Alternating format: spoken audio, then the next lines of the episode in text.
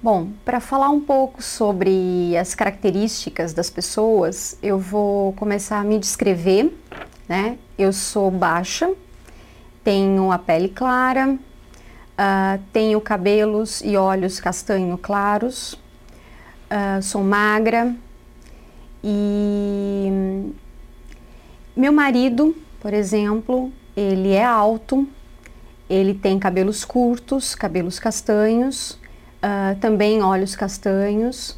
E minha mãe, puxei para o meu pai. Minha mãe é completamente diferente, uh, loira, uh, cabelos longos e ondulados. Ela tem olhos verdes. também é baixa, como eu, e tem a pele bem bronzeada de sol.